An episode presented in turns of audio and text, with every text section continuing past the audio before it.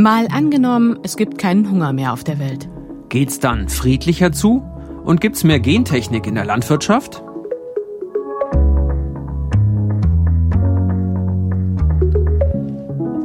Hallo, ich bin Christine Becker. Moin, und ich bin Justus Kliss. Und wir beide arbeiten ja hier im AD Hauptstadtstudio in Berlin und spielen in diesem Podcast immer eine Idee für die Zukunft durch. Heute schauen wir uns an, wie eine Welt ohne Hunger wäre.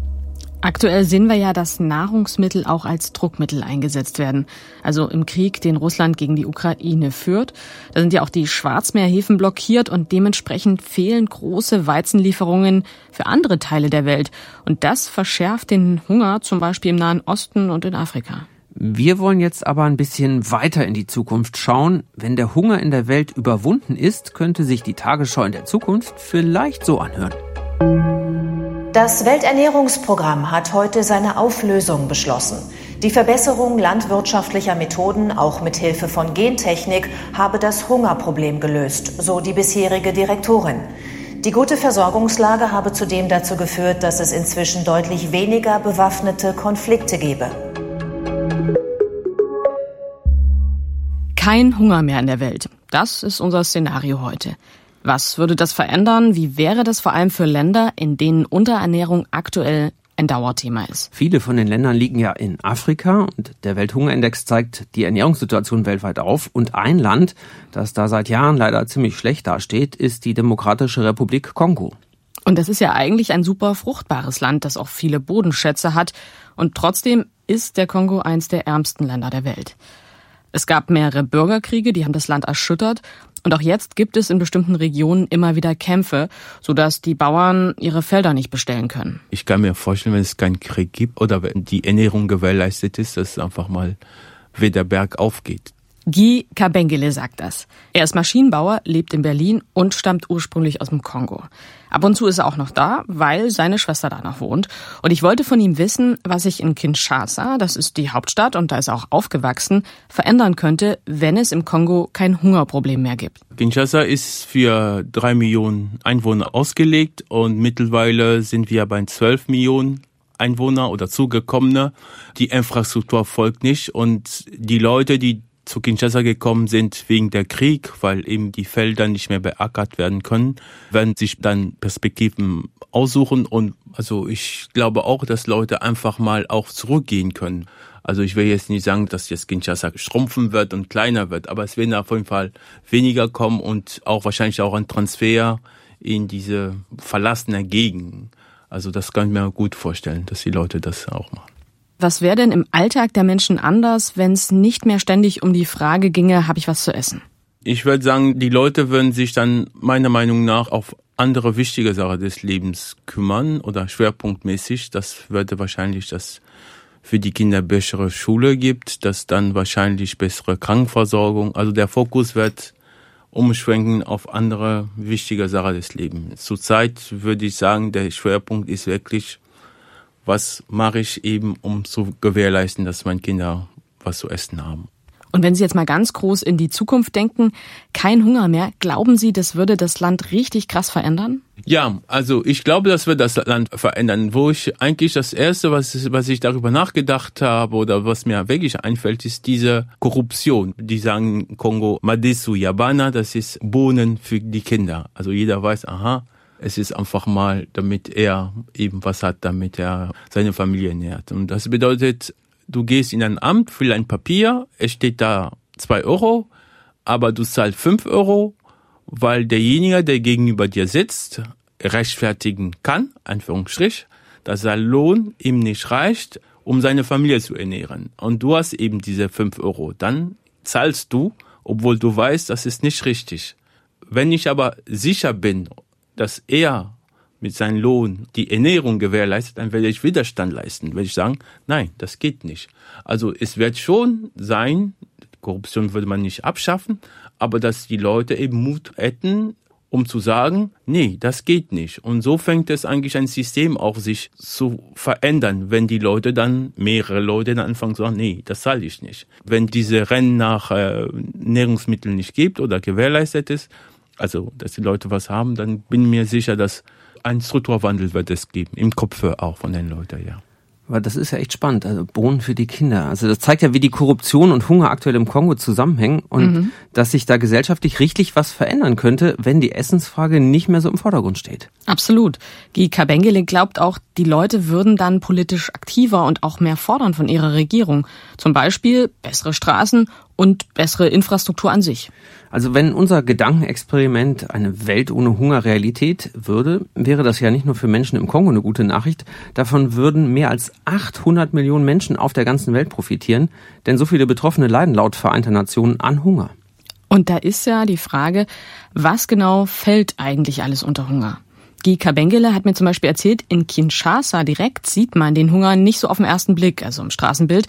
Da ist es eher so, dass viele Leute eben nur ein oder zweimal am Tag was zu essen haben. Ja, die Welthungerhilfe unterscheidet äh, drei Formen von Hunger. Die extremste Form ist äh, der akute Hunger, der tritt häufig im Zusammenhang mit Krisen auf, so wie Dürren, Kriegen oder Katastrophen. Und die beiden anderen Formen sind äh, chronischer Hunger und verborgener Hunger. Okay, klingt alles nicht gut. Erklär mal kurz die Unterschiede. Also chronischer Hunger, das beschreibt den Zustand dauerhafter Unterernährung und verborgener Hunger, das meint dauerhafte einseitige Ernährung und, und Nährstoffmangel. Und in unserem Szenario gehen wir einfach davon aus, dass es generell keinen Hunger mehr gibt. Das ist tatsächlich unser Traum. Wir wollen uns abschaffen. In einer idealen Welt würde es das Welternährungsprogramm nicht, wäre das nicht nötig. Das sagt Martin Frick, er ist Direktor des Berliner Büros des Welternährungsprogramms der Vereinten Nationen. Und der ist viel rumgekommen in der Welt, kennt viele Länder, die vom Hunger betroffen sind, zum Beispiel auch in Afrika. Und ich habe ihn zunächst gefragt, ob die Welt friedlicher werden könnte, wenn es keinen Hunger mehr gibt. Wir haben mehr als doppelt so viele Konflikte wie vor zehn Jahren. Und viele von diesen Konflikten sind auch im Zusammenhang mit Ernährung, auch im Zusammenhang mit Klima. Es ist immer schwer zu sagen, das ist jetzt der einzige Grund. Aber nehmen Sie zum Beispiel das Horn von Afrika. Da hatten wir jetzt oder haben wir zurzeit die schlimmste Dürre seit vier Jahrzehnten. Das ist Äthiopien, Eritrea, Somalia, Norden Kenias.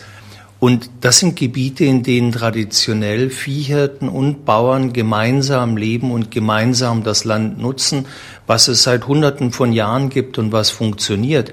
Nur wenn Dürren dafür sorgen, dass die Ressourcen, die dort existieren, knapp werden, dann führt das eben auch zu Konflikten. Also Menschen, die sich um ihre Zukunft keine Sorgen machen müssen, die das Gefühl haben, es ist genug für alle da, die sind natürlich viel weniger geneigt, zur Waffe zu greifen.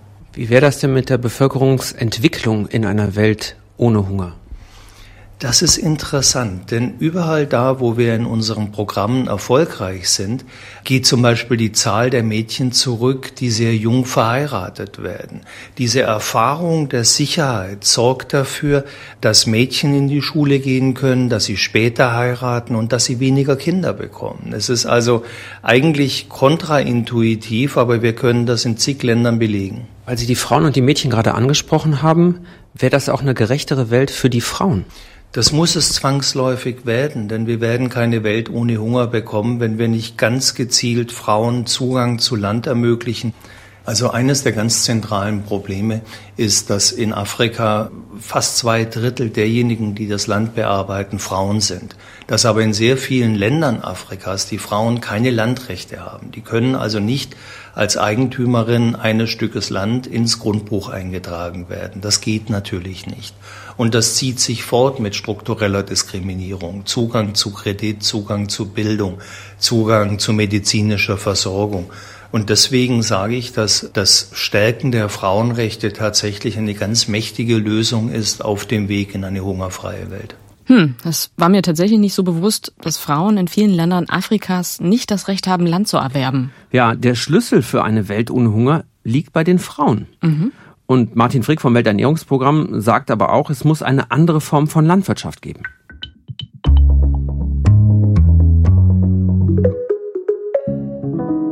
Kein Hunger mehr auf der Welt, das ist unser Szenario heute. Und eine entscheidende Rolle spielt natürlich die Frage, wie kriegt man es hin, dass alle Menschen genug zu essen haben?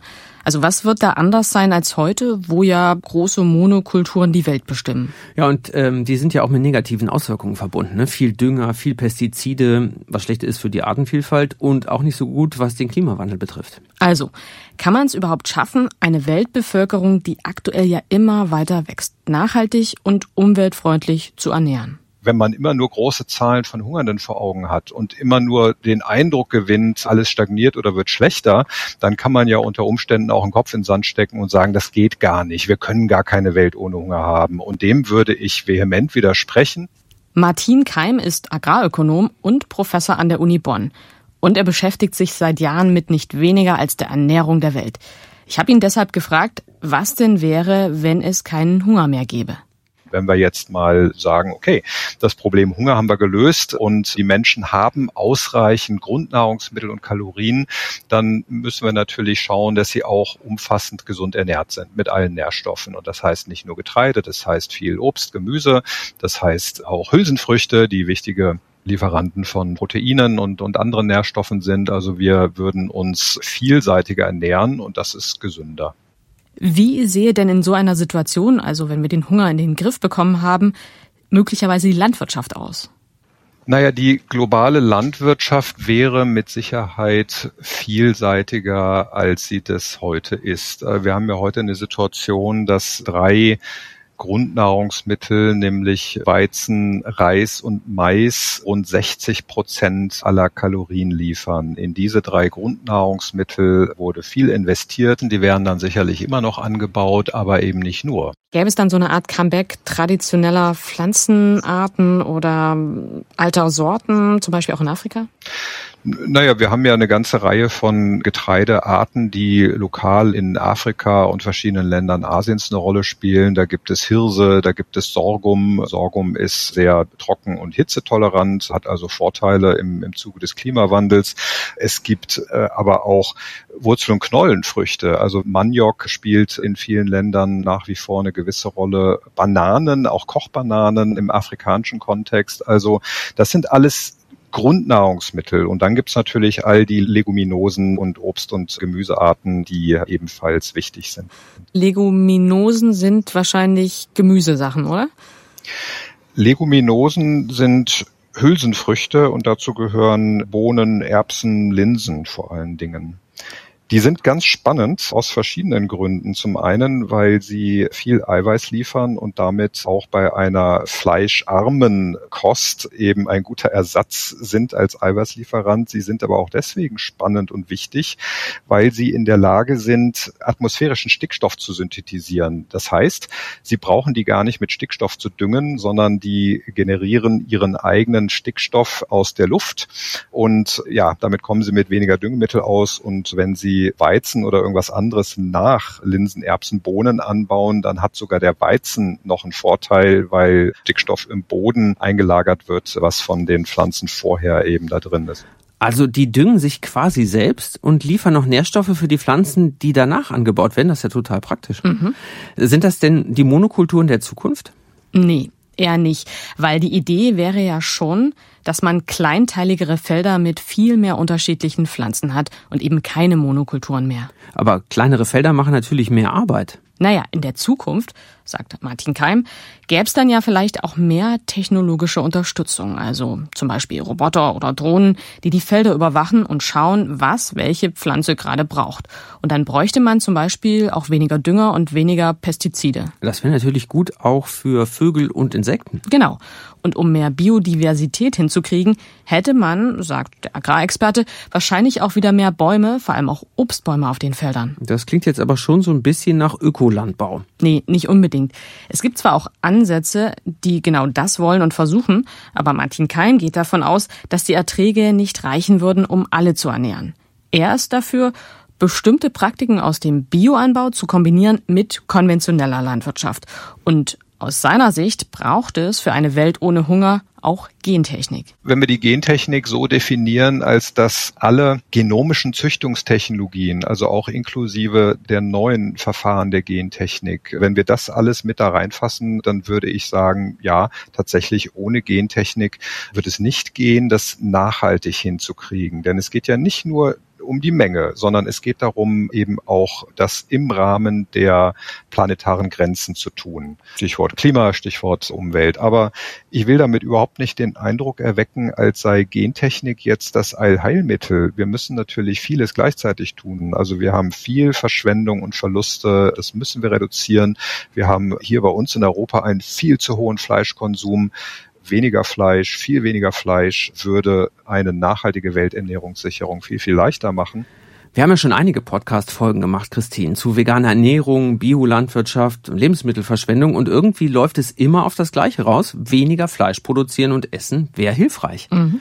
Und mit weniger Fleisch bräuchte man auch weniger Tierfutter und könnte andere Feldfrüchte anbauen. Das stimmt. Um den Hunger in den Griff zu bekommen, müsste in Afrika aber auch viel mehr angebaut werden als jetzt, sagt Agrarforscher Martin Keim. In manchen Ländern wäre auch mehr als das Vierfache möglich. Und es bräuchte bessere Infrastruktur, bessere Straßen, bessere Lagerungsmöglichkeiten, damit die Bauern ihre Produkte eben auch einfacher zu den Leuten bringen können. Ja, und dann müsste man ja auch nicht mehr so viel aus dem Ausland importieren. Aktuell gibt's ja total große Abhängigkeiten von bestimmten Ländern, Ukraine, Russland zum Beispiel, was den Weizen angeht. Wie wäre das in der Zukunft in unserem Szenario eigentlich? Das habe ich Martin Keim auch gefragt. Also ob dann jedes Land selber anbaut, was es so braucht. Nein, also diese Vorstellung, die funktioniert deswegen nicht, weil eine ganze Reihe von Ländern nicht in der Lage sind, tatsächlich alles anzubauen, was sie benötigen. Also nehmen Sie ein Land wie Ägypten zum Beispiel, was zu über 95 Prozent Wüste hat. Da gibt's nicht genug Land und auch nicht genug Wasser, um bei heutiger Technologie dort ausreichend Nahrungsmittel zu produzieren. Jetzt ist natürlich Ägypten ein extremes Land. Es gibt viele andere Länder in Afrika, die das könnten, die das aber deswegen heute nicht können, weil sie eben nicht genug in die Landwirtschaft investiert haben. Also auf der einen Seite müssen wir die Landwirtschaft in Afrika stärken. Aber auf der anderen Seite bleibt der Handel wichtig. Und das liegt eben auch daran, dass immer wieder Wetterextreme oder andere Krisen dafür sorgen können, dass ein Land in Not gerät und nicht mehr alleine klarkommt.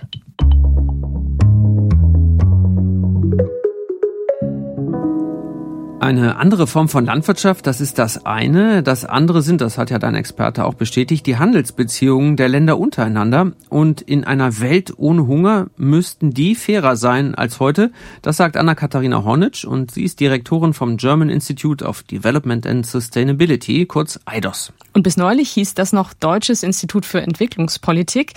Die forschen dort zu Entwicklungs- und Schwellenländern und beraten auch die Bundesregierung. Genau, ich habe mit Anna-Katharina Hornitsch gesprochen und sie hat mir ein Beispiel erzählt ähm, aus Mauretanien. Da gibt's Fischmehlfabriken und die führen dazu, dass den Menschen förmlich die Nahrung vor der Nase weggefischt wird. Okay, was läuft da schief? Also stell dir vor, vor der Küste wird echt viel Fisch gefischt, aber nicht damit die Leute in Mauretanien den dann bekommen und essen können, was echt wichtig wäre als Grundnahrungsmittel und gegen den Hunger, sondern daraus wird für den europäischen Markt Fischmehl produziert zur Hühnchenmast. Okay, das ist ziemlich krass. Also unser Fleisch wird sozusagen genau, erzeugt mit, mit, dem Fisch aus Mauretanien? Der eigentlich da bleiben sollte. Und sie sagt, das müsste man verändern, also die Subventionen anders einsetzen, Handelsbeziehungen anders machen und das könnte dann dazu führen, dass der Fisch eben auf dem heimischen Markt landet und bei besserer Infrastruktur auch ins Landesinnere gebracht werden könnte. Und das hieße dann ja bessere Versorgung für die Menschen in Mauretanien und potenziell auch mehr Jobs vielleicht. Klar, und das wäre absolut vorstellbar. Und deshalb ähm, habe ich Anna-Katharina Hornitsch auch gefragt, würden dann weniger Menschen von dort weggehen? Es ist natürlich richtig, dass wir eine Reihe an Fluchtbewegungen beobachten aufgrund von Hunger und Armut. Insofern, wenn Hunger wegfällt, ist das natürlich ein ganz wichtiger Aspekt, der auch viele Menschen erstmal weniger in die Situation bringen würde, darüber nachzudenken, ihr Zuhause zu verlassen. Keiner geht ohne oder verlässt sein Zuhause aufgrund von nicht existierender Nöte. Wäre das eine friedlichere Welt, in der es keinen Hunger mehr gäbe? Es wäre eine Welt, in der eine ganz wichtige Waffe weggefallen wäre. Das müssen wir natürlich auch festhalten. Hunger ist eine sehr schlimme Waffe, weil sie einfach Menschen weltweit erreicht und eben auch immer die Schwächsten innerhalb der Bevölkerung direkt erreicht. Von daher wäre das natürlich sehr positiv, wenn diese Waffe wegfallen würde, aber dadurch wäre die Welt nur einen Schritt sicherer und gleichzeitig nach wie vor sehr unsicher aufgrund der existierenden, ja, anderen Waffen, die im Krieg eingesetzt werden. Und das sind militärische, also technologische Waffen. Es sind aber auch die Waffen von gezielter Desinformation. Es sind die Waffen von dem gezielten Ausleben und Ausnutzen von ökonomischen und politischen Abhängigkeiten. Hm, also kein Hunger mehr weltweit bedeutet nicht automatisch gar keine Kriege mehr. Aber hoffentlich weniger Konflikte. Ja, zumindest da, wo der Kampf um Nahrungsmittel der Auslöser von Konflikten war. Also das würde verschwinden. Aber die anderen Gründe für Krieg, die bleiben auch, wenn alle satt werden.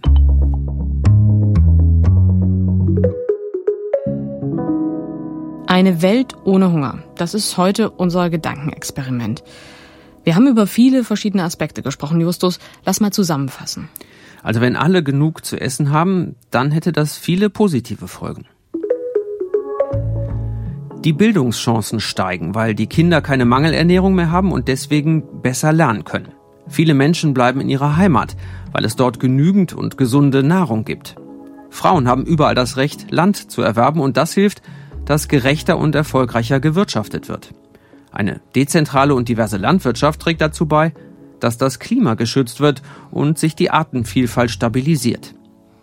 Das klingt ziemlich gut, aber man muss natürlich auch sagen, dass nicht automatisch alles besser wird.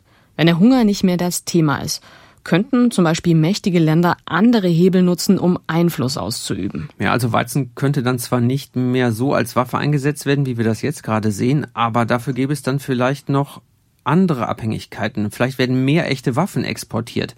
Und gerade in Afrika mischt ja auch China ganz schön stark mit beim Bau von Straßen, Brücken, Häfen. Also da entstehen auch neue Abhängigkeiten. Hungerbekämpfung alleine löst also nicht alle Probleme. Es ist aber eine Voraussetzung dafür, dass viele Dinge besser werden können. Und auch deshalb haben die Vereinten Nationen ja das Ziel ausgegeben, dass der Hunger bis 2030 überwunden werden soll. Muss man mal schauen, ob das natürlich noch klappt, denn wir waren ja zwar auf einem guten Weg, doch Corona hat da einiges zurückgeworfen. Das war übrigens die letzte reguläre Folge von Mal angenommen. Zittert nicht. Letzte reguläre Folge vor der Sommerpause. Danach machen wir weiter, versprochen. Und vorher gibt's auch noch eine Sonderfolge von uns. Verraten wir da eigentlich schon, was wir da so machen, Justus? Ich würde sagen nur so viel. Wir sind mit allen Hosts dabei. Das könnte sich also lohnen. Und wir wollen euch auch noch einen anderen Podcast ans Herz legen, den ihr auch in der ARD Audiothek findet, nämlich den Die und Du Podcast vom SWR. Das ist ein Politik-Podcast, der schaut, wie sich politische Entscheidungen auf den Alltag von jungen Menschen auswirken. Und in der aktuellen Folge sprechen Vicky und Johanna unter anderem mit der Bundesfamilienministerin über die Idee eines sozialen Pflichtdienstes in Deutschland. Unser Tipp für euch, hört da mal rein. Wenn ihr Feedback oder Anregungen habt für unsere neue Staffel ab Herbst, dann schreibt uns an malangenommen.tagesschau.de und lasst uns bitte hier eine Bewertung da. Und falls ihr uns noch nicht abonniert habt, das ist jetzt eine gute Gelegenheit, dann verpasst ihr nämlich nichts. Danke fürs Zuhören und macht's gut. Ciao.